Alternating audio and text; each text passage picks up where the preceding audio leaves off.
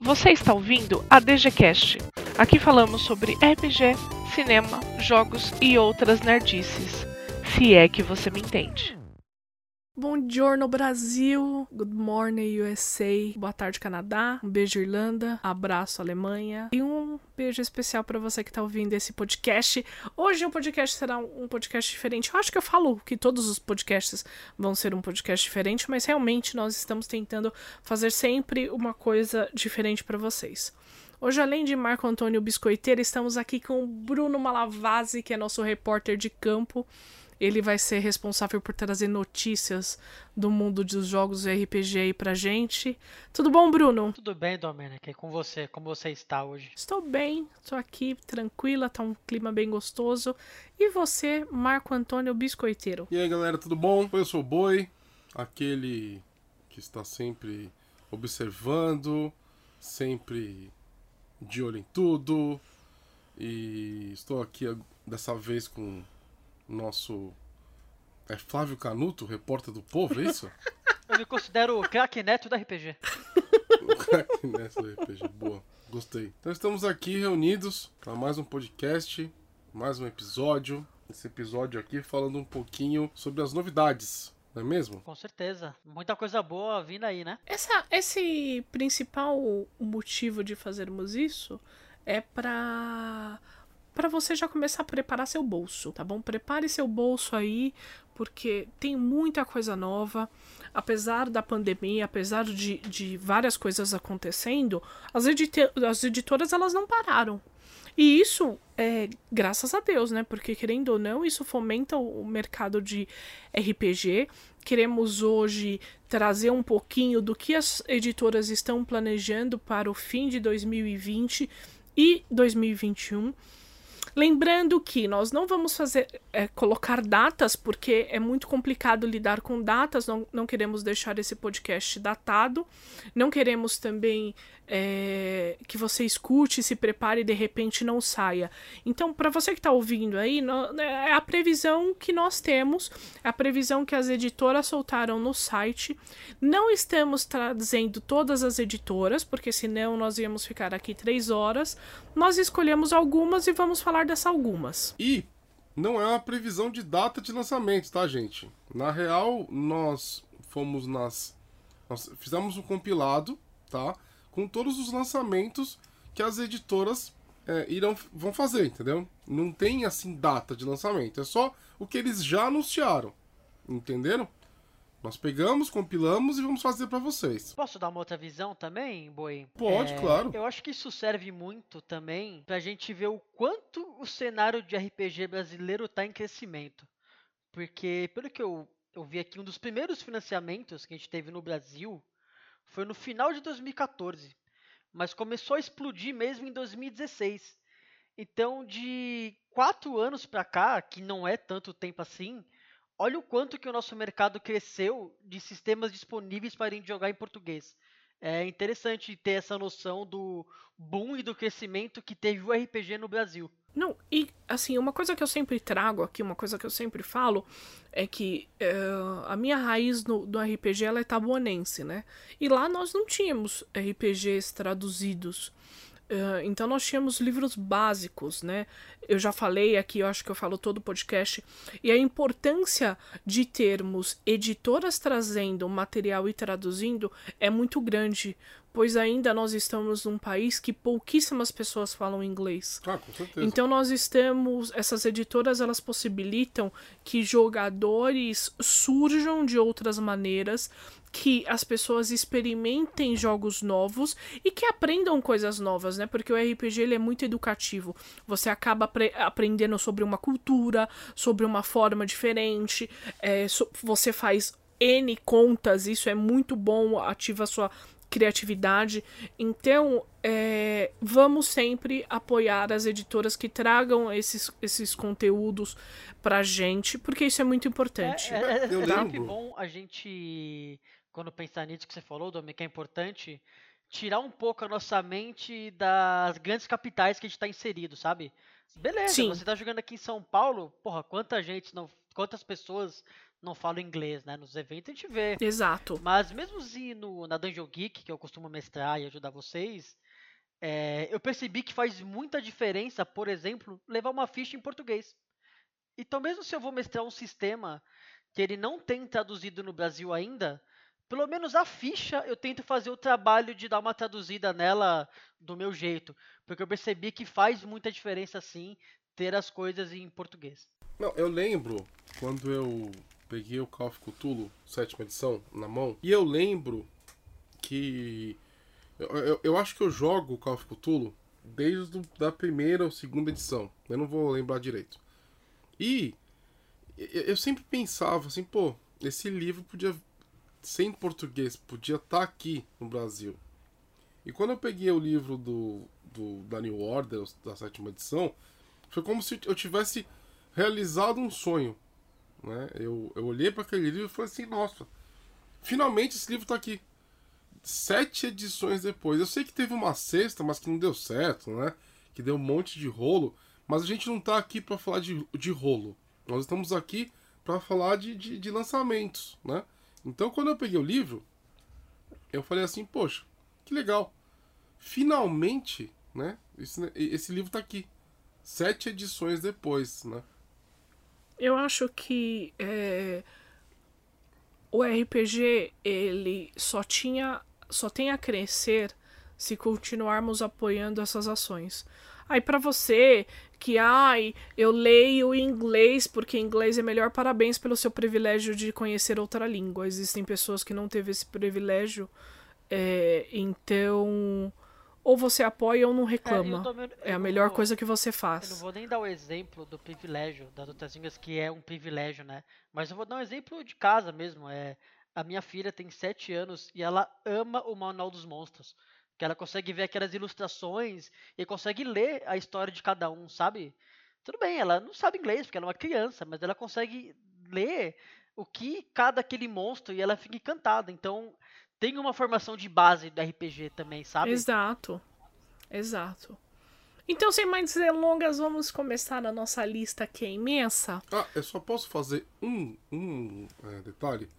É assim, nós aqui nós estamos cientes que existem financiamentos coletivos com problemas e tudo mais, mas assim, neste caso, você vai perguntar para as editoras, porque ninguém sabe mais do que isso do que elas. Então, é, antes que alguém fale assim, ah, mas não sei o que, o financiamento coletivo tal, o financiamento coletivo Y, isso é um problema das editoras, tá? Nós estamos aqui para informar né, o que vem por aí, entendeu?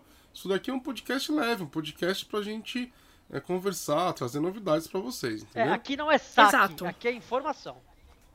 Exatamente, exatamente, exatamente. O Bruno falou tudo. Nós não trabalhamos para as editoras, não somos o serviço de atendimento ao cliente.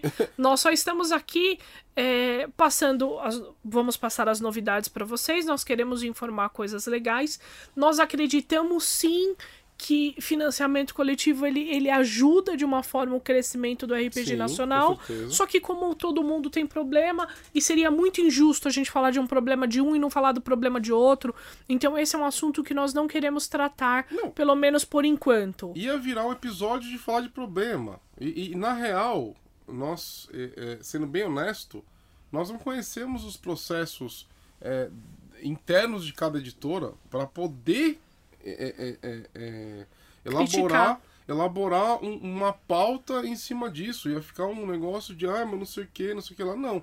Na real, eu acho que cada editora tem que saber o, o, o, o, os próprios processos, né? Mas uma coisa que nós queremos fazer é trazer um por um de cada editora para contar um pouquinho como essa editora surgiu para vocês conhecerem um pouco Exatamente. da história de cada editora brasileira.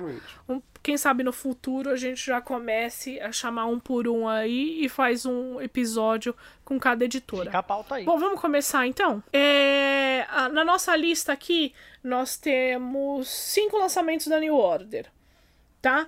É, eu vou chamando os nomes e os meninos vão falando um pouquinho se conhecerem desse sistema, tá? Uh, primeiro lançamento é Shadowrun Anarchy.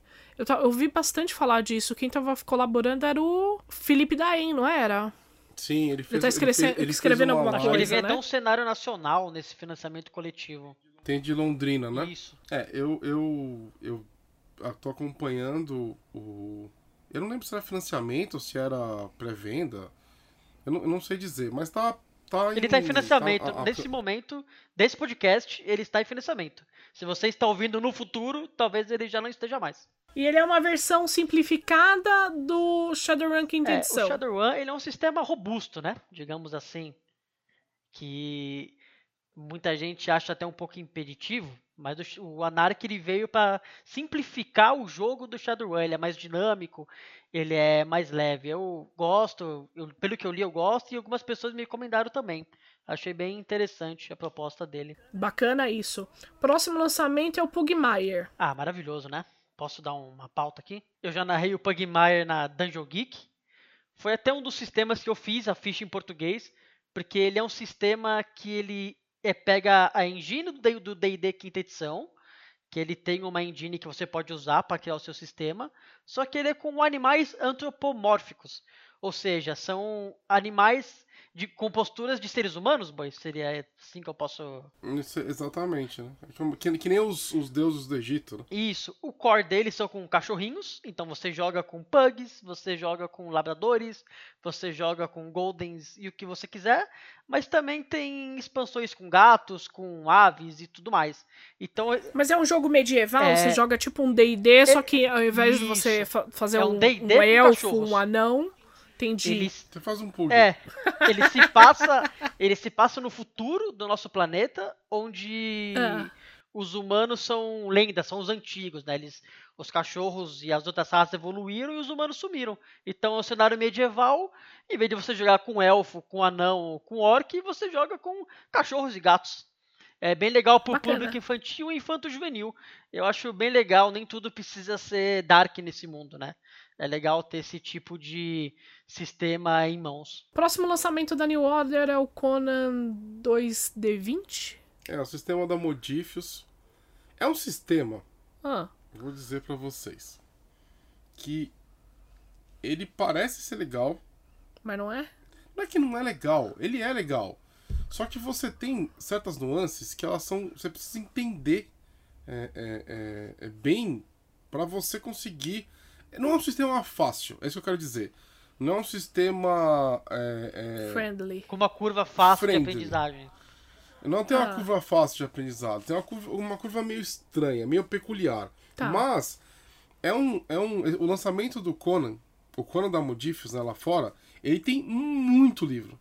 Tá, mas é, é- você passa no, no universo do Conan Isso, mesmo. exatamente. É tipo o Senhor dos Anéis, você não joga com o Conan, você é tipo o vizinho do Conan. É, tipo isso. Só que Tá. assim, você. Porque a, a Modifius ela tem um monte de sistemas 2D20. Hum. Tem Star Trek, É. tem o. o, o- Ela, ela pega, ela pega as. IPs do mercado e cria no 2D20 dela, entendeu?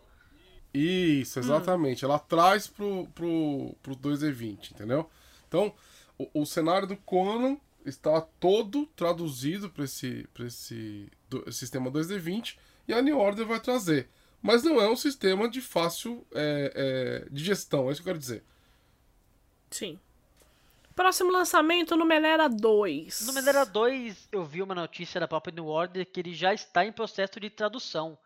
Que ele é dividido em dois livros, que é um livro de explicando todo mundo, que é o Discover e o Destiny. Então ele continua o cenário de Numenera e na notícia que eu vi, ele já está em processo de tradução. Numenera joguei uma vez, então não tenho muito o que falar do sistema. Eu tenho uma pergunta desse Numenera 2. É... Será que você consegue jogar com o Numenera 1 ou uma coisa totalmente diferente? Eu acredito que seja um sistema novo, no, continuando o universo de Numenera. Entendi. É uma, é, uma, é uma evolução. Uma Isso. evolução, tá. Entendi, tá bom. E o último sistema que nós temos aqui da New Order é o Knights Black Agents. Sistema ganhador de dois Enes de prata, melhor jogo e melhor escrita. Nossa, É, o que, que se trata é esse jogo?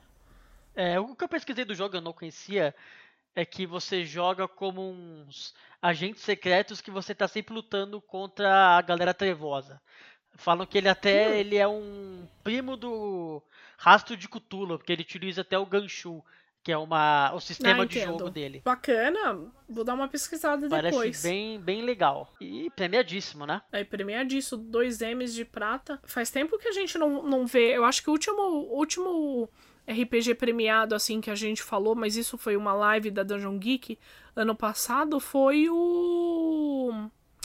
Os do dinossauro, Jesus. Forbidden Lands? isso, Forbidden Lands. Forbidden É, Lands. teve o Forbidden Lands, que foi. Que foi... Tem Premiadíssimo. premiadíssimo Que é pra sair, premiadíssimo. só pra não perder o foco, é o Alien, que deve sair esse ano pela New Order. Ganhou o N de ouro. Olha, eu vou confessar uma coisa. Existem duas coisas que eu não gosto: é dinossauro e alienígena. Então, Juntou os dois, né?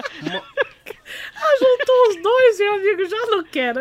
Mas Eu nem procurei saber, O mas. sistema Você tá gostava aí. de família o dinossauro. sistema tá eu aí gostava de e família dinossauro por outra coisa, entendeu? Sei lá, mas eu era pequena. Hoje eu detesto.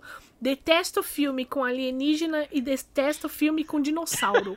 Nossa, detesto, assim. Posso não assisto. Ah. Se você gosta de Lovecraft, você gosta de alienígena. Então, mas eu gosto de Lovecraft por outra pegada, não pelos alienígenas, Mas- mas, pelos cultos, pela.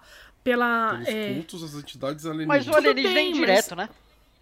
é, exatamente, não tem um, um, um bicho na sua cara babando, tá ligado? Não tem um Não ovo. tem um bicho na sua Ah, cara babando no- em, em coisas do Lovecraft, É, Dom? pelo menos nunca joguei uma aventura que tinha um bicho babando na minha cara, entendeu? Bom, e se você quer saber um pouquinho mais, entra no site da New Order, entre nas redes sociais da New Order.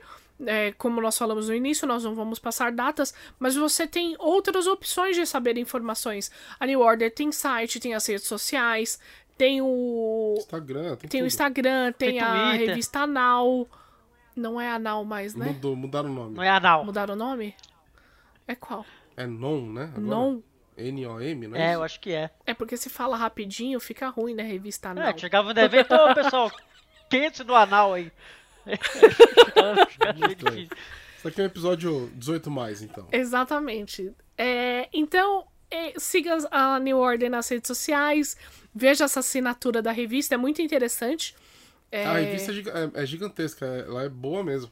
Ela traz assuntos e com certeza ela vai explicar melhor sobre os sistemas do que a gente aqui. Lembrando que a gente não é um conhecedor de todos os sistemas, a gente só tá dando uma pincelada aí pra vocês. É, o que eu tô esperando ansiosamente é o Conan, porque eu gosto muito do cenário, sou aficionado pelos, pelos gibis, pelas histórias do Robert E. Howard, e o sistema, apesar de ser um pouco indigesto, ele não é, ele é divertido, ele é legal de se jogar, né? Eu tenho o Star Trek da, da Modifius, então que segue mais ou menos a mesma lógica, então é bacana. Então tô esperando aí. Esse, esse é o lançamento que eu, que eu posso dizer que estou esperando. É, eu tô esperando o E vocês? Pugmire bastante, até pra jogar com a minha filha e começar a ter essa introdução. Eu gosto do sistema mesmo, sempre que eu narrei na Dungeon Geek, sempre deu público e foi um sucesso.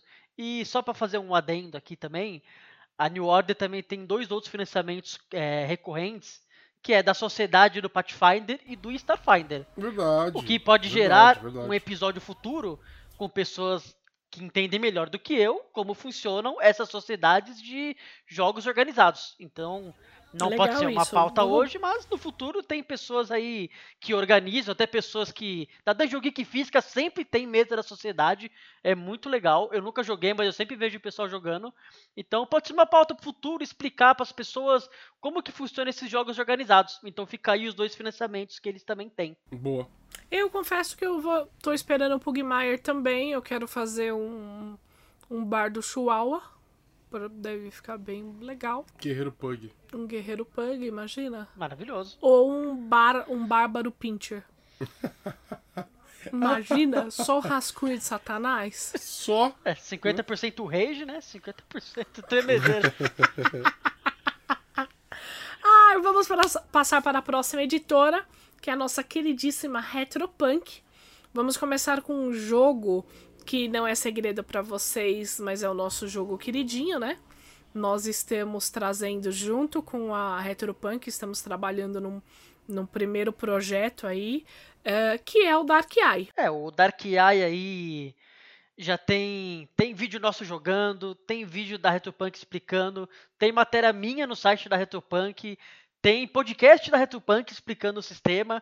Então tem informação para você conhecer o sistema aí à vontade. E agora, como o financiamento é flex, você pode entrar no financiamento sem medo que o seu livro vai sair. Exato. Exatamente. Eu gosto muito, tenho o livro, tô ansiosa para receber o livro em português também. É, se você quiser saber um pouquinho mais sobre Dark Eye, corre lá na Retropunk, que, como o Bruno falou, existem materiais para você é, conhecer um pouquinho mais. Vamos continuar porque a lista é longa, tá? Uh, o próximo é The Day After Ragnarok. É, ele é um suplemento pro Suede. E ele é legal, eu queria dar um destaque, que o Brasil é o único país que tem esse suplemento pro Suede. Porque a editora original não fez.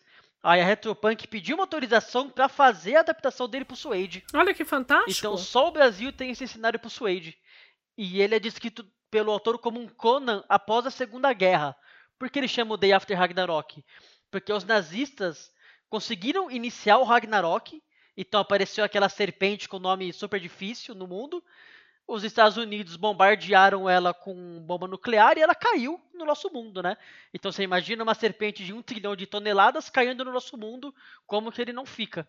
Então é um cenário bem legal e que só o Brasil tem. Olha só, ponto pra Retropunk. Ponto pra Retropunk. Puxou a responsabilidade. Obrigada, Retropunk. Próximo RPG é o For Against Darkness. É, o que eu pesquisei dele é que ele é um livrinho para você jogar solo. Você rola as coisas, as tabelas, as dungeons para você. Então pode ser bem legal para iniciar a molecada no RPG. Isso era muito comum, né, nos anos é, 80, 90. livrinhos jogos. Eu tive um, eu não lembro o nome, sinceramente, Eu joguei muito. mas é, eu tive Eu um. joguei muito. Você rola os dados Joguei e muito. Ah, os dados vão criando as salas, vão criando os lotes, ele determina a sua classe. É muito legal. Eu Vá con- para a página tal. Eu Seu personagem confesso- teve uma morte horrível. Eu confesso que eu nunca consegui jogar esses negócios porque eu roubo. Morri, volta, volta. Exato, não volta, não morri não. Escolha Eu sou, a página. é, não, eu sou muito competitiva pra jogar esse negócio sozinho. É, próximo RPG é o Liminal. Vou falar pra vocês. World of Darkness com Neil Gaiman. Oxi, Eita. como assim? Maravilhoso. Brasil. Da Free League. Hum. Ele usa a. A Free League é foda, A Free né, League é meu? foda, não precisa falar mais nada. pariu. Ele trata de criaturas, esse liminal. É como se você vivesse no limiar entre o nosso mundo e as criaturas fantásticas. Então ele se passa no Reino Unido, por isso tem toda uma influência do Neil Gaiman. É um cenário mais europeu. E ele é, ele é muito legal, cara. Ele é incrível. Você vai jogar com lobisomem, tem as cores esféricas, tem Ai, que legal. tem um monte de coisa, eu acho que. Ele não, ele não é um concorrente de World of Darkness, não foi isso que eu quis dizer. Eu quis dizer que você tem toda essa galera mágica, você passando no Reino Unido ali com uma pegada bem interessante. E tem toda a qualidade da Free League. Eu acho que vai ser um. Uhum. Pra mim, ele é um dos que eu destaco como um blockbuster dessa lista. É um que você pode fechar de olho fechado. Sucesso. Free League, É, velho. mas se é Free League, entra. Só vai. Se é Free League, jogue. Próximo é o Brancalônia. Brancalônia, Domênica, um RPG espaguete para D&D, Itália medieval. Eu fico, eu fico curioso pra saber o que, que diabos é um, um RPG. Um espaguete Um cenário pra D&D, espaguete. mano. É, é assim. é, eu acho que os- a minha nona deve estar se revirando no túmulo nesse momento. Eu prefiro nem comentar. É, mas é um, um mais um cenário para D&D. Uma coisa que eu tô reparando é que as- algumas editoras estão começando a produzir material para D&D mesmo não tendo a licença do D&D. É, os Isso party, né? É, acontece. então, e Posso dar dois exemplos aqui? pode. O Menera, o cenário original, está sendo publicado para D&D. E o Sim, e o Sim Hum. Baron, da, Free- da Free League, também está sendo publicado para D&D quinta edição. É, o D&D quinta edição, eles, re- eles realmente conseguiram fazer um sistema balanceado, Mas falando né? de D&D no final do podcast. Exato. Ah, Deadland Suede. O Deadlands Suede é o. Como diz o nome, é o cenário do Deadlands para Suede. É, pelo que eu ouvi no próprio podcast da Retropunk, nem lá fora saiu a versão final ainda, teve o financiamento coletivo. A Retropunk anunciou junto com o financiamento coletivo. Então eles estão esperando sair a versão final do sistema, né? Não adianta começar a traduzir ou trabalhar também numa versão beta, numa versão que vai pode passar por mudanças. E assim que sair essa versão final, com certeza vai vir para o Brasil. E o, o que não está na lista, eu acredito também, que devem vir outros cenários para Suede aqui para o Brasil, como veio o DD After Ragnarok, que foi feito pela Retropunk, e como está vindo o Deadlands já anunciado, eu acredito que outros ou devem vir ou devem ser adaptados dos que já tem. Ô, gente, só uma sugestão. Se você não tem um livro do Suede entre no site da Retropunk e compre. Não sei se dá para comprar porque o financiamento coletivo Eu acho que ele já tá disponível, já. Domi, já tá disponível. Gente, comprem esse livro, comprem essa caixa. Pra jogar. quem não sabe, o Suede é o Salvage, a nova edição Isso. do Salvage Worlds. Gente, é jogar Salvage muito. jogar Salvage Worlds cabe qualquer coisa. Nós estamos com uma campanha de StarCraft, tá, gente, divertidíssimo. Cabe StarCraft, cabe é, Diablo, qualquer coisa. cabe qual- qualquer coisa, gente. É um jogo bem legal, é um sistema bem legal que dá, para encaixar várias coisas. Então, se você é um RPGista que se preze, você precisa ter um livro desse na sua casa. Pra aquele dia que você tá é, enchendo o saco já de D&D, de World of Darkness. Cara, é super simples, é super divertido. E eu vou. Então vale muito a eu vou pena. deixar um outro adendo também aqui, que a Retropunk ela dá muito suporte pro Suede. Então ela tem o financiamento dela, que é o Punk Verso, que todo mês sai aventura pro Suede, sai monstro pro outro sistema, sai contos. Então você sempre tem coisa para jogar. Se você não consegue fazer suas, suas aventuras, que acontece, tudo bem, sempre tem aventura nova publicada por autores nacionais pela editora no financiamento coletivo. Então você sempre tem um joguinho novo para você fazer. Muito legal. Próximo é o Yellow Ah, Key. essa aí eu vou até ajoelhar e mandar um amém. Hum, esse, Esse. gente. Olha, se você não sabe o que nós estamos falando, você pode adquirir um livro chamado Rei Amarelo. Rei de Amarelo. Rei de Amarelo. É que o meu que eu tô aqui é só é, Rei de Amarelo, tá certo? Olha que louco. É, Olha só. Uh, gente, é maravilhoso. É, o Chamber é um conto é, muito escritor. legal. É um escritor, o Robert Chamber. É E é engraçado que muita gente acha que o Rei de Amarelo ele é um conto do Lovecraft. E ele veio antes do Lovecraft. Ele não é um conto Veio antes, Lovecraftiano. exatamente. Ele não é. É, O então, Chambers é um autor fantástico e também outro atormentado, assim como o Lovecraft. sim. E. Bom, O que, o, o preciso que eu posso falar, falar do né? sistema que eu tava. Tinha uma época que eu queria muito narrar ele. Aí eu só não, eu só não narrei porque eu vi que a Retropunk ia lançar em português, aí eu vou esperar, obviamente. É Ganchu, né? É, o sistema só que, que, eles ele é vão um usar. gancho muito, muito, muito simplificado. Então, Ai, então ele é um a Deus, né? sistema que ele é muito storytelling, ele é muito conversa. Tá. Então talvez não tá. seja para todo mundo, porque as resoluções dele são muito rápidas, que é para você não se prender nessa di- dinâmica de rolar dado. Então é muito é muita conversa, é muito roleplay. Então o sistema é maravilhoso, mas eu entendo que ele não é para todo mundo. Você tem que saber o tipo de jogo que você vai jogar quando você adquirir esse sistema, porque ele não tem muita rolagem de dado e ele é muito conversa entre o mestre e os jogadores. É muito roleplay, muito roleplay. É muito maneiro, eu gosto. O lore eu amo de paixão. Só para dar um briefing aqui, você tem quatro livros no core que ele vai passando. Ele começa no conto original e vai vindo até o presente, que é uma distopia, e você vai jogando com descendentes dos seus personagens a cada cenário que você avança. É muito maneiro, cara. É muito maneiro mesmo. É, se você não quer j- ler o bagulho, joga outro sistema. É, não, não é Sim, problema nenhum. Eu só, problema. só, eu, eu só É, fiz não- essa não nota porque prenda, cada um joga o que não- quiser. Você só não pode ir com uma expectativa errada pro sistema, né? Porque aí não dá certo. Sim. Próximo RPG é o Vurt. Vurt.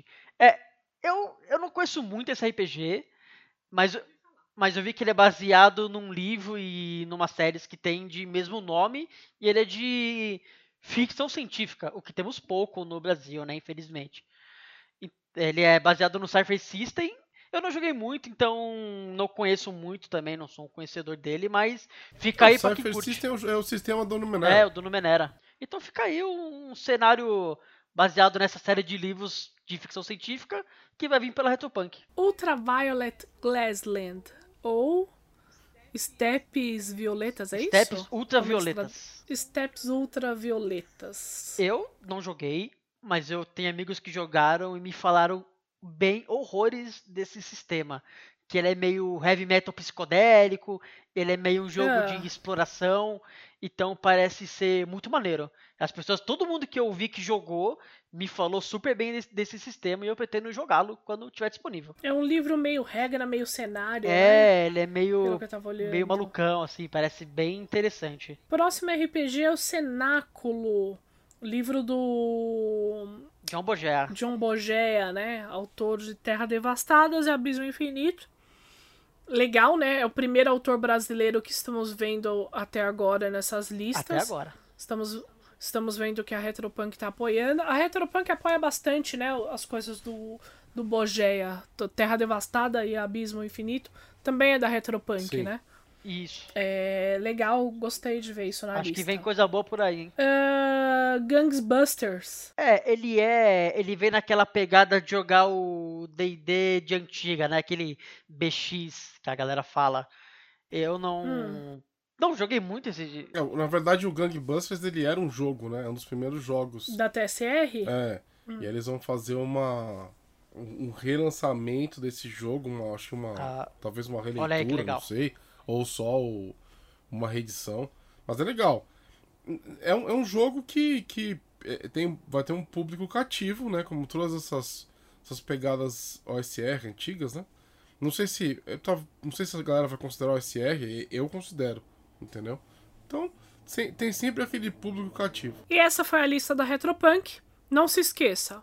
A Retropunk tem site, a Retropunk tem o podcast da Retropunk, onde eles tiram várias dúvidas. Eu lembro que eu tava com uma dúvida é, sobre Mouse Guard.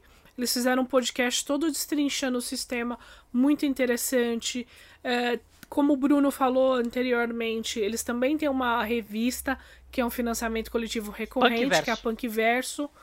Muito interessante o Punkverso, porque tem aventuras do sistema deles, explicando regra, é muito legal. O que mais a Retropunk tem? A Retropunk também tem o canal da Twitch da Retropunk, Sim. onde eles fazem lives dos sistemas, eles fazem é, noites de dúvidas. Então eles abrem um canal na Twitch ao vivo lá para esclarecer dúvidas. Ele- Eu sei que nós já fizemos duas lives falando sobre Dark Eye. Eu joguei uma, inclusive. É, é, exatamente. O Bruno jogou uma mesa.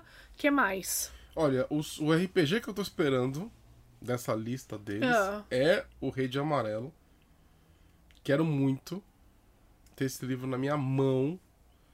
Na, na- na- no apoio, no maior apoio que tivesse foi o financiamento coletivo. Porque é, é, é a minha escolha dessa Boi, lista. no, no livro original, ele vem numa caixa que a caixa vira o escudo. Ela, ela é magnética. Puta merda. É muito Puta maneiro, merda. cara. Eu, eu, eu queria falar o Liminal, só que o Liminal, como ele é um blockbuster, ele seria muito mais fácil de qualquer outra editora trazer ele. O que eu fiquei realmente surpreso foi quando eu vi o Yellow King. E isso eu fiquei muito, muito feliz de ver. Então eu vou no Yellow King também, porque eu considero ele, como é um pouco mais nichado, seria um pouco mais difícil do meu editor investir, diferente do Liminal, que é um blockbuster. Então, Yellow King aí, faça uma caixa magnética, amorzinho pra ele. Eu tô esperando uh, The Dark Eye, claro, né? Não tem como fa- falar que não estou esperando isso, pois estou. Estou esperando também Yellow King, só que eu tenho um amorzinho por Deadlands. Logo eu, fã de Clean Eastwood, adoro jogar um, um Bug Bang é, em um saloon. Então eu tô esperando muito um Deadlands. Uh, vamos para a próxima editora. Vamos. A próxima editora tem duas coisas bem simplesinhas, mas eu acho que eu não preciso nem explicar para vocês, né? Estamos falando da Jambô com o seu Tormenta 20. O RPG de 2 milhões de reais. RPG de 2 milhões de reais foi responsável por 75% da nação tabuonense ser a maior nação RPGista de São Paulo. É, o, o Tormenta ele tem um, um, um espaço dentro dos nossos corações muito grande, né? Pois naquela época de que nós éramos jovens periféricos, nós não tínhamos dinheiro para comprar um livro de RPG como as outras pessoas. Então nós recorríamos às bancas de revista, onde nós comprávamos os, o 3DT, né, que é os Defensores de Tóquio, as revistas da Dragão Brasil, onde tinha suplementos. Eu lembro que nós jogávamos muitas coisas desse suplemento. Eram coisas acessíveis. Depois veio o próprio Tormenta é, no. Acho que na 3, no 3.0. É, que no, nos inseriu um pouco mais no, é, no RPG. Uh, ter autores brasileiros fazendo esse trabalho foi muito importante porque muitos tabuonenses começaram a acreditar no seu potencial e desenvolver histórias. E escrever cenários e escrever sistemas. Hoje a maioria dos meus amigos do Tabuão, eles desenvolvem alguma coisa, eles escrevem alguma coisa ou tem alguma coisa é, relacionada ao RPG. E foi graças à galera do Tormenta que fez com que a gente acreditasse que isso era possível. É, o que... É, eu, eu costumo dizer que. Eu já falei nesse podcast isso. Que o, que o trio Tormenta eles desbravaram muito grande parte do RPG que nós temos hoje. Então, eles, junto com o Douglas Adevir, né? Falecido Saudoso. Douglas, que é que, que foi, o, foi o cara que trouxe o RPG pro Brasil, né? O Douglas foi o cara que trouxe, ele ele começou isso de forma de produto, né? Não tô falando de forma amadora. Então ele foi, foi o cara que vislumbrou isso daí e trouxe para cá, o fundador da Devir. E o Tritormenta foi, eu acho que eles também desbravaram, né? E, e trouxeram milhares de, de jogadores pro hobby. Né? Milhares. Então, é, é, eles merecem todos os, os, os, milhões que ganharam, entendeu? É, é, é, é um, eu costumo dizer que o, o Tormenta RPG ele é um fenômeno. Ele já não é mais um RPG, né? Ele é um fenômeno. Então, fica aí nossa homenagem. É, o que eu posso falar de Tormenta é. Você tem todo o direito de não gostar do Tormenta, de não querer jogar Tormenta mas você não pode negar a importância dele pro cenário nacional de RPG. Exatamente. Exatamente. Falou tudo, é, é isso mesmo. Você não pode negar. Entendeu? Não, se você não gosta, não jogue. Entendeu? Só que não negue a importância que ele teve para outras pessoas. E ainda tem, né? E, exatamente. Agora Jambô traz também o The Spence. The Spence é uma série, é, tem a é? série no Amazon Prime. Hoje está na Amazon Prime, que essas séries migram, né? De sistema pro outro. É, nunca dá pra saber onde tá o quê. É, então hoje, nessa data, ele está no Amazon Prime, é uma série bem legal de ficção científica. Tem os livros também, que a série é baseada. Então é um RPG de ficção, baseada na série e nos livros, que parece ser bem interessante. A gente tem uma carência de RPG de ficção no Brasil, então eu quero muito ver ele aqui à venda. E encerramos a Jambô por aqui. Não se esqueça, a Jambô tem, também tem um site. A Jambô ela voltou com a Dragão Brasil, né? A Dragão Brasil agora é digital. É uma nostalgia incrível essa revista, vale super a pena você assinar. Uh, a Dragão Brasil também te, está na Twitch fazendo lives do Tormenta. É, que mais? Tem, tem as redes sociais que, é isso, né? que, os autores Acho são, que eles também têm um podcast. ativos também. Tem, tem um podcast também. E tem um podcast também. Então corre lá se você quer saber um pouquinho mais sobre esses dois jogos. Agora vamos entrar na Sagen. A Sagen Editora, para quem não sabe, é uma, uma editora recente. Ela tá há pouco tempo aí no, no nosso mercado. Só que mesmo há pouco tempo ela nos surpreendeu com alguns lançamentos. Diversos. Né? Ela trouxe o premiadíssimo Forbidden Lands, eu ia falar Forgotten Realms, olha. Imagina um Forgotten com, com um dinossauro. Ela trouxe Forbidden Lands, que é premiadíssimo, incrível N jogo. Ouro, né? N de ouro. E vamos começar com o Tales from the Loop, porque a edição do Tales from the Loop ela já está disponível. Você pode comprar no site da Amazon, você pode comprar no site da Galápagos, ou você pode comprar na SAG ou você pode comprar na nossa loja predileta, que é o Miniverse, é a nossa loja de coração, é a nossa casa. É, E se falar- então é só dar uma Se falar busca. nome universo que foi a Dungeon Geek que indicou, você ganha um abraço virtual. Ganha um beijo. A Sagen tá aqui. pre- a previsão da Sagen é trazer o Tales from the Loop, nossas amigas, as máquinas e outros É, um mistérios. suple- é o primeiro suplemento do Tales from the Loop. Ele traz cinco novos mistérios para vocês jogarem. Então você já tem aí um fortalecimento do sistema, que tem o livro core que já foi lançado, que a gente falou, e tem esse suplemento que ele vai vir junto com o escudo do mestre, que eles vão vir num, eu acredito que devem vir no mesmo pacotinho. Então você tem um suplemento com mais aventuras e o escudo do mestre que é muito bonito também e, e vale a pena totalmente. Nós temos também o DCC RPG. O DCC que ele voltou, ele foi para as mãos da Saga, e isso é público, todo mundo sabe faz tempo, e eles vão lançar uma nova edição do livro e também é, um relançamento de, de materiais que teve de algumas aventuras do DCC. Vai ser Hum. bem maneiro. São aventuras até premiadas. Boa. Nós temos agora também o Machado Sangrento de Xara. Exara, não sei como diz. Exara, Xara. Xara. É um sistema, é um Acho que sistema do Diogo Nogueira, inspirado em Conan. Ele é Que é outro monstro, outro né? monstro, vai falar o quê? Cara, maravilhoso. Sistemas Gente, Diogo. Nogueira é um gênio. Eu acho que ele caga e escreve um, um Se sistema. você, Cada Ele caga e escreve ele um dá, livro. sai o sistema, né? se Exatamente, você acompanhar o gente. Instagram dele, ele tá criando a todo momento. Ele é um exemplo a ser, a ser seguido. É em termos muito de game bom. design, Nossa, ele é um exemplo. exatamente. Ele faz tudo. Ele vai, ele, ele, ele, ele diagrama, ele, ele desenha, ele. Enfim.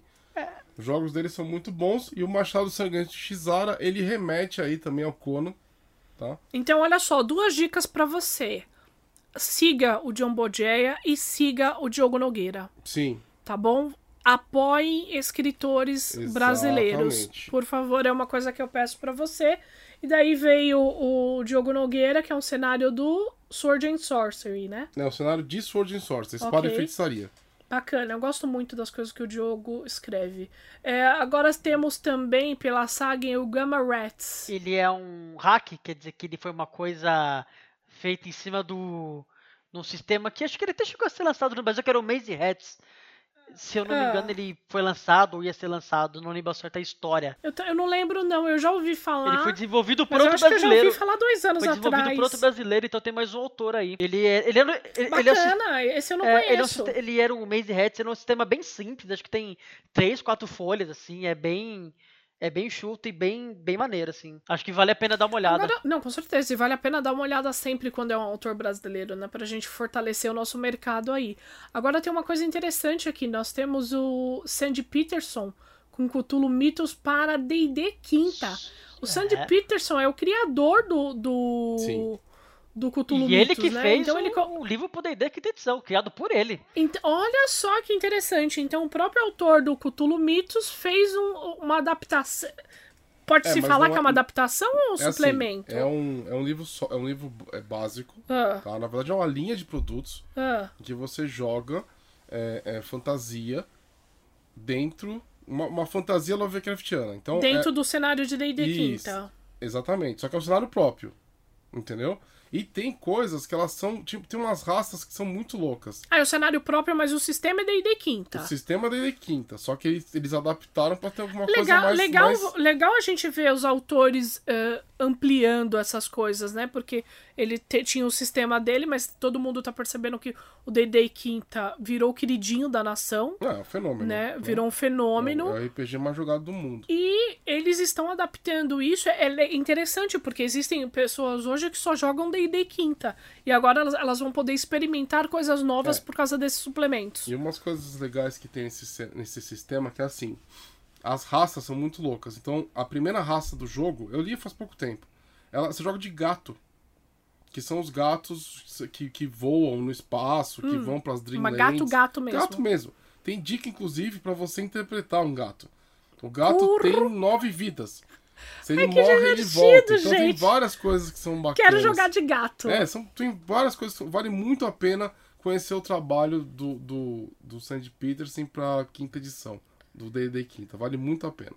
Maravilhoso. É, é, eu, eu, eu acho interessante, eu dou só dar um pitaco aqui, essas outros cenários pro D&D quinta edição que foge um pouco do medieval em si, que pode incentivar a galera a procurar outros sistemas ou outros tipos de jogos, entendeu?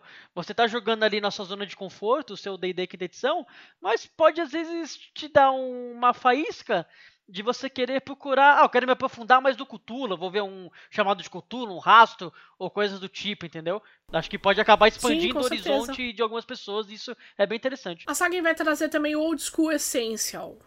O School Essentials é um, um OSR que remonta aí às edições do AD&D. Tá? Hum. Se eu não me engano, pode ter algum elemento ali ou outro, mas é muito legal. E é uma linha toda também de, de, de, de produtos, ok? E é muito legal, tá? É assim, Old School Essentials, ele é um livro lindo e super bacana, tá? Ele tem como base isso daí que eu falei, que é o do AD&D, do D&D, das primeiras edições, e, e é isso, entendeu? É um SRzinho bacana. Temos também o Tomb of Beast, Bestiário Mas um Fantástico. produto aí em parceria da saga com a Galápagos, ele é um bestiário feito pela Kobold Express por D&D quinta edição. E ele tem monstros incríveis. O dragão que tá na capa dele é maravilhoso. Tanto que recentemente teve o financiamento da versão 2 do Tomb of Beasts. É, então, Caramba! Pra você expandir o seu jogo de D&D e querer usar criaturas mais malucas, criaturas mais incríveis, esse é um bestiário feito por terceiros, pela Kobold Express, que vale muito a pena e o livro é lindo, lindo de morrer. É muito legal esse livro. A Kobold, ela é uma das third parties, empresas que fazem é, lançamentos pro D&D quinta e para outros, né, D&Ds anteriores, uma das mais famosas, Sim. tá? E uma das mais competentes que tem. O Tomb of Beasts, que é também um livro que eu li faz pouco tempo, ele, ele, ele tem um lore dentro do livro que é muito mais do que um livro de- dos monstros, tá? Ele oferece um lore vasto em cada uma da, em cada um daqueles monstros. É, é muito legal. Vale muito a Enriquece pena muito. é, é ter esse livro. En- Enriquece demais. Cada, cara, tem cada ideia pra aventura nesse negócio que chega a ser impressionante. Temos a caixa de Lankman DCC. para DCC, é isso? Isso. Exatamente. Nossa! Essa caixa, ela é linda. Ah, Ela é incrível, né? Lá fora, né? Ela foi lançada e vai, ser, e vai, vai vir pra cá pela SAG, né? Em que, e, e assim, uma coisa que eu posso dizer é, sobre a SAG é o seguinte, gente. A galera da SAG ama DCC. Eles são aficionados pelo cenário, pelo, pelo sistema. E, então, assim, é, é, tenho certeza que essa caixa de Lankmar vai, vai vir de, de uma excelência assim é, primorosa, entendeu? E só pra ficar dentro do tema do Lankmar e não é RPG, eles vão lançar os romances também de Lankmar, né? Eu sei- que não, Pela primeira pela vez. primeira né? vez no Brasil. Não é RPG, mas acho que vale vale o lembrete aí do, do lançamento. Pra quem não conhece o Lankmar, o Lankmar ele, ele é o, o primeiro, um dos primeiros é, é, livro, tipos de livros que tem essa, essa questão da espada e feitiçaria. Então os romances de Lankmar, eles deram início a muita coisa, tá, do gênero. Então vale muito a, a pena ler esses livros e acompanhar, tá? temos também a Vastidão Glacial. Primeira expansão do Forbidden Lands. Que a Saga falou que. Nossa, veio é, rápido, mesmo né? que ele era uma meta, é, uma meta expandida no financiamento. Só que mesmo que não foi alcançada, a Saga falou que vai lançar, porque é muito maneiro o cenário. Então, vem, ele vem pra cá com toda certeza anunciado e é um cenário muito legal, expande muito o lore do jogo e a jogatina que você pode fazer. É muito maneiro. Olha só, nós temos também, por último, não menos importante, dois cenários nacionais para D&D Quinta, por um autor conhecido como Boi e outro Rei Grifo. Então vamos ter um, um cenário de D&D Quinta feito pelo Boi, é isso? Exatamente. E aí, como que é esse cenário? Olha só, eu não posso dizer muito, né? Porque o Ah, cenário. dá, ele- dá- dá uma palhinha pra gente aí, boy. Dá um pequeno spoiler no podcast. Então fala um nome aí, fa- explica um pouquinho do que que é. Olha, o nome do cenário é Psicomáquia, tá? E ele é um cenário de horror, aquela coisa que eu gosto de fazer, e tem muita ligação aí, uma pegada meio plan Planescape, um lance meio horror, Planescape. Eu não posso falar muito, né, por conta do, do, do que está em desenvolvimento, né? Estamos em fase é, de desenvolvimento, então eu não posso falar muito. Hum. Mas é um cenário muito bacana. As pessoas que jogaram os playtests, elas gostaram demais do, do, do estilo do jogo. Então. E é um cenário que já está sendo desenvolvido há mais de um ano. E tá ficando muito bacana, né? Para pegar essa, essa questão do D&D quinta e tá sendo muito legal desenvolver ele, né? Bacana. A gente tem que trazer o Rei Griff é... também para falar um pouco do dele. Eu, eu Domi, como uma pessoa que sou, e eu. Quando eu não sei de uma coisa, o que, que eu faço? Eu pergunto. Aí eu mandei uma mensagem ah. pro meu amigo Rei Griff, perguntando se ele podia falar alguma coisa do cenário dele, né? Pra gente falar aqui no. Ai, que fantástico! A gente falar aqui no podcast, aqui tá a informação. Aqui a gente vai até da, da, da fonte, só. né? É o nosso Canuto. Aí mandei uma mensagem pro meu amigo, um abraço pro Rei Griff, que me respondeu prontamente, né? Com toda a sua sensibilidade de sempre. E ele falou para mim que o cenário não tem nome ainda, não tem um nome definido, mas ele é um cenário dieselpunk arcano. Mas o que, que é dieselpunk arcânico? Ele junta a tecnologia do século XIX com magia. Então você tem toda essa tecnologia mais antiga misturado com magias. Olha que coisa bacana. Que legal. E ele tem uma vibe de impérios e colônias. Então, você tem esse conflito desses impérios ricos que extraíram riqueza das colônias para gerar riqueza para eles próprios. Então tem esse plot de problemas entre colônias, impérios e tecnologia e magia. Então eu fiquei bem empolgado e parece uma coisa que vai ser muito maneira. Ele já rodou alguns playtests até na Dungeon Geek já rodou lá, eu vi ele narrando pro pessoal. Então, muito obrigado, Regrifo, por ter me respondido, por ter Obrigada, dado essa Regrifo. pequena palhinha pra gente aí. E espero um dia vê-lo por aqui também. Com certeza. Acabou o da Sagin. Bom, se você quiser acompanhar um pouquinho da Sagin, você pode entrar no site da Sagin, nas redes sociais. Eu acho que a Sagin também tem que fazer uma revista da Sagin, um financiamento coletivo aí pra gente ficar antenado no, no, no universo deles. Eu acho que é, isso é uma evolução muito legal que as editoras fizeram. Eu acho que a Sagen também tem que fazer isso. E agora nós vamos para Biro. É, antiga Redbox. A antiga Redbox.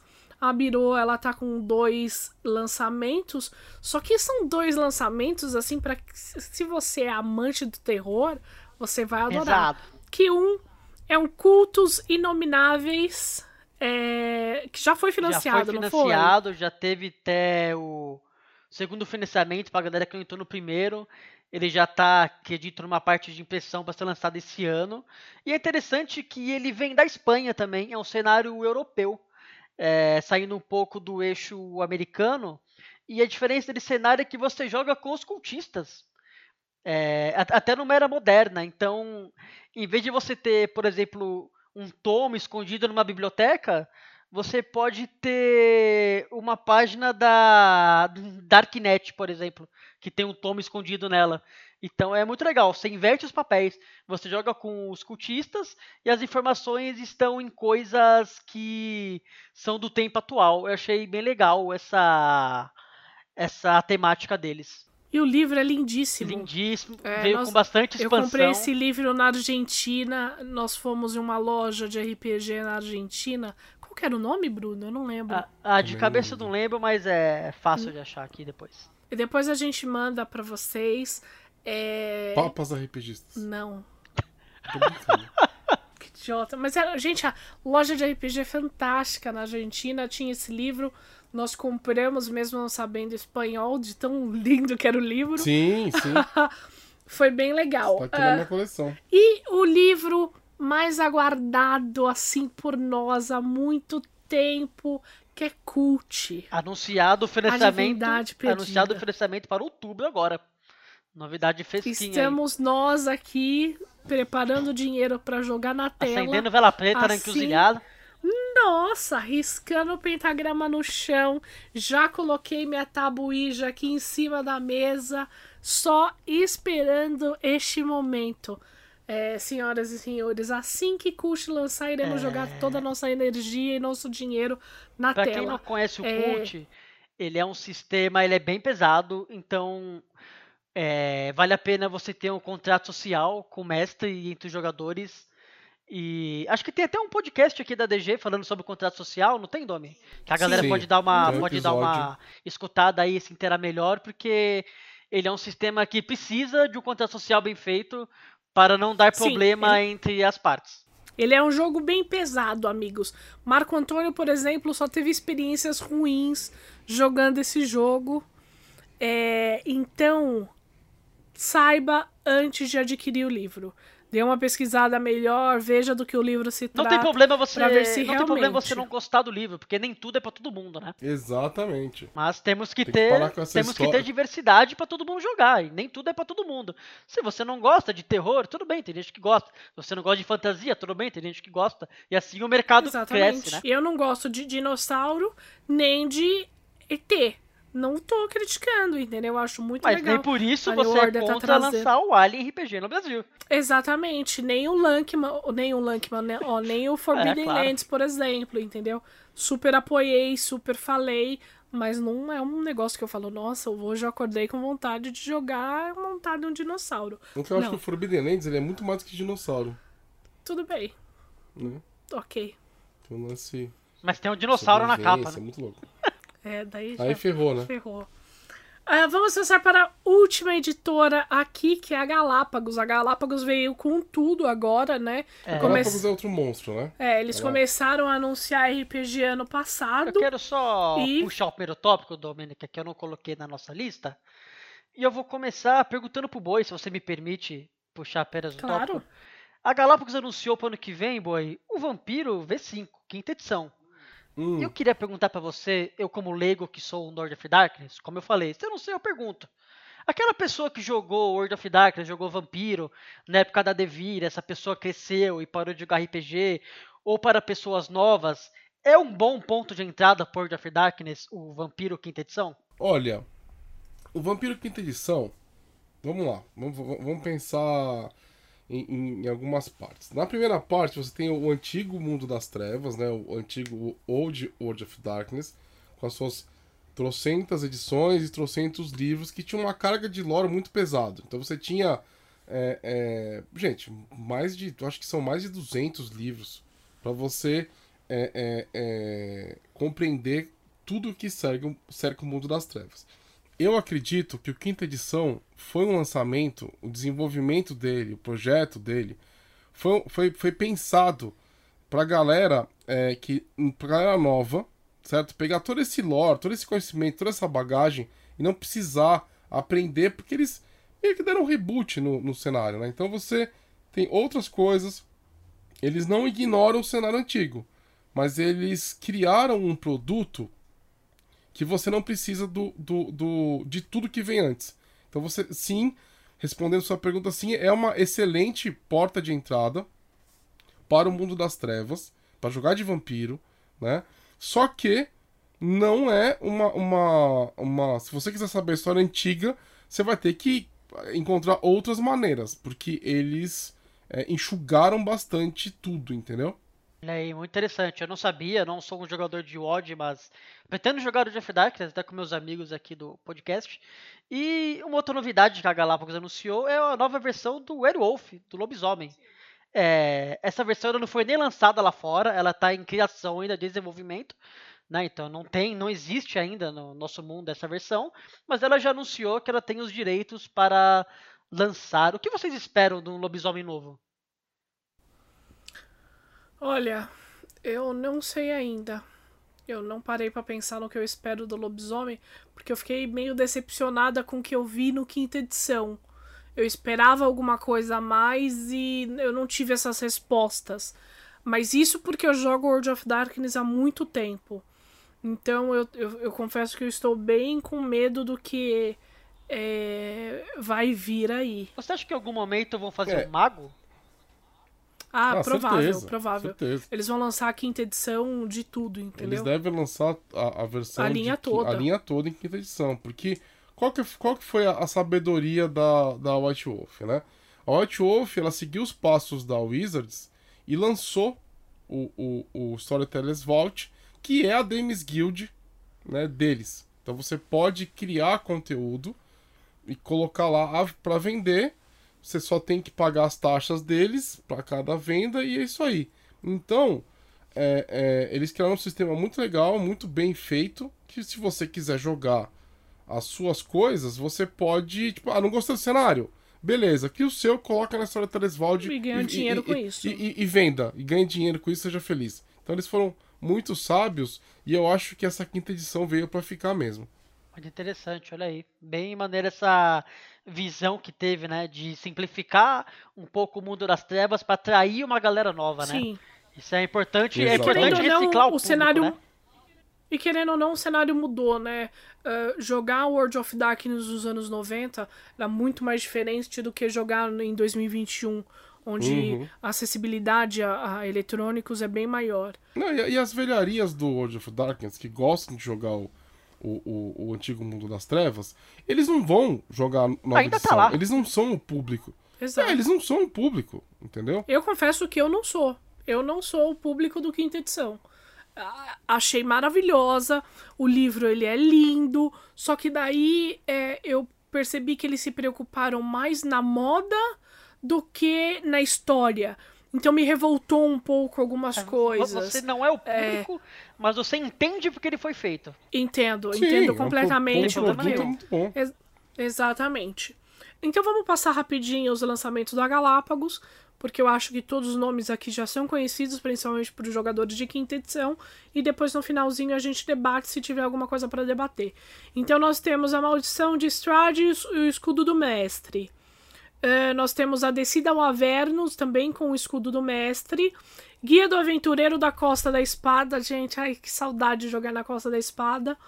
Vamos ter também o baralho do Taroca, que dá Maldição de Strade, o Taroca famosíssimo nas versões de Ravenloft e outras caixas. É legal eles trazerem isso. Temos o guia de Xanatar a todas as coisas. É, a Galápagos vai trazer Eberron também, é, mais o escudo das cinzas é, da última guerra. E a tumba na, da aniquilação e seu escudo. É, é assim. Esses são os caminhos de aventura né, que, a, que a Wizards lançou. Confesso que eu não sou muito fã, tá? Eu, o, a Maldição de Strade, por exemplo, ela é. Eu chamo de Disney Loft. Foi o que nós jogamos no, Adventure, no Adventures League, não foi? Foi, foi. Nossa, foi. que você fizemos... podia sair e entrar de. de, de... É, você tinha. Me... Da facilmente. É, você tinha mecânicas que você podia sair de Ravenloft. E, e, e assim. Eu vou analisar como fã e como. E como. E como. como um, com a visão de fã e com uma visão de produto beleza? A visão de produto é um puta produto. Porque assim como o, o quinta edição do Vampiro, você, para jogar Ravenloft, você teria que ler todas as coisas, pelo menos o livro básico do, do Ravenloft. Mais os é, é, tem romance. E tudo mais. Que nem o Forgotten Realms, que nem todos os, os antigos cenários do D&D. Beleza? É, é, assim, como produto, é, é foi muito sábio, assim como... Né, a Wiz, é, é, é, o lance do vampiro. Por quê? Porque os cenários do D&D, eles são muito, muito ricos. Tem muito material lançado. Então, para você se atualizar, é muito difícil quando está começando. E a gente tem que entender, quando você lança um produto, você quer que ele venda. Você precisa atrair novos jogadores. Então, a escolha do produto, para mim, foi perfeito o jeito que eles fizeram. Como fã, Pra mim não é Ravenloft. Eu, eu, eu, chamo o Curse of Strahd como Disney Loft. Né? Então, é, é, é, um, é, um, é um Ravenloft meio tipo. É simplificado demais. E, e, e, e se você lê, quando você. Nós fizemos Adventures League e tudo que rola na Adventures League, na verdade, tá rolando em Forgotten Realms. Então, é, é não curti.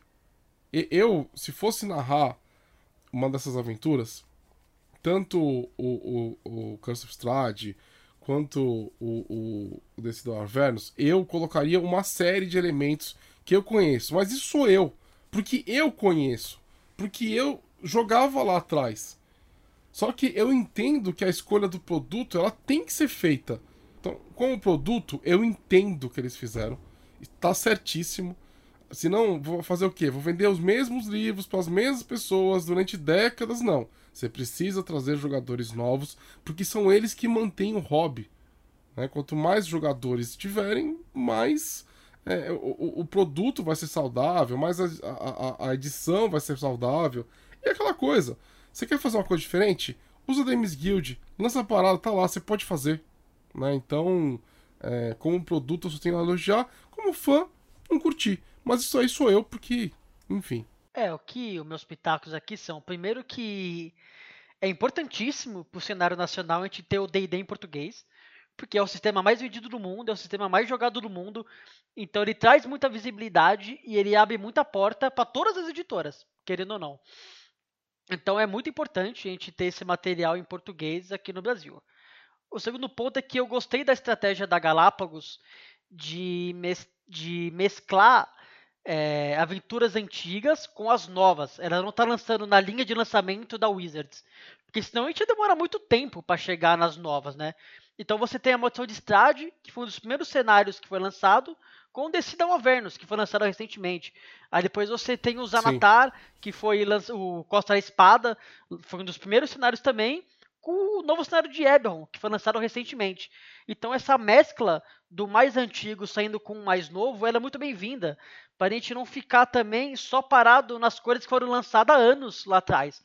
Então a gente está conseguindo também jogar as coisas que o pessoal lá fora está jogando, sabe? A gente está meio que antenado com os últimos lançamentos no mercado americano e no mercado europeu.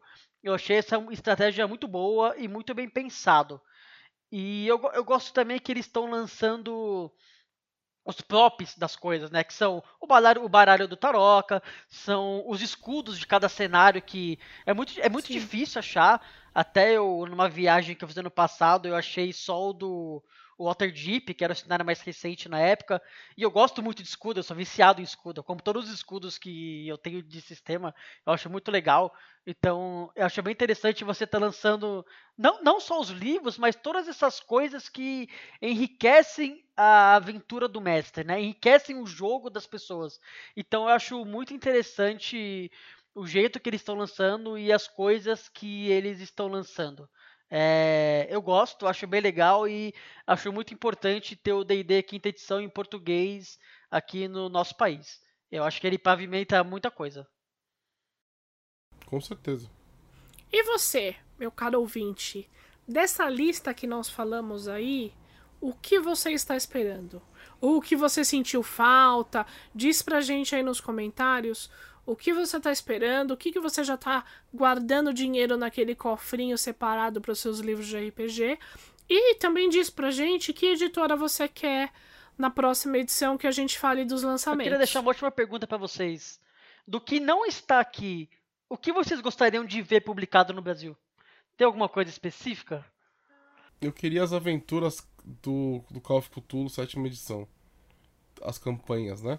Nossa, seria incrível se tivesse a caixa do das, das... Adventure. Uh, Oriente Express. É, Oriente e Express. o Máscara, Mas né? a caixa mesmo. Sim, sim. A Máscara de Natotep, que é uma aventura que eu sou apaixonado. Então eu gostaria muito de ver essas aventuras publicadas em suas caixas, né? Eu confesso que eu gostaria muito que tivesse a versão do Vampiro 20 anos, Mago 20 anos e Werewolf 20 anos, traduzido.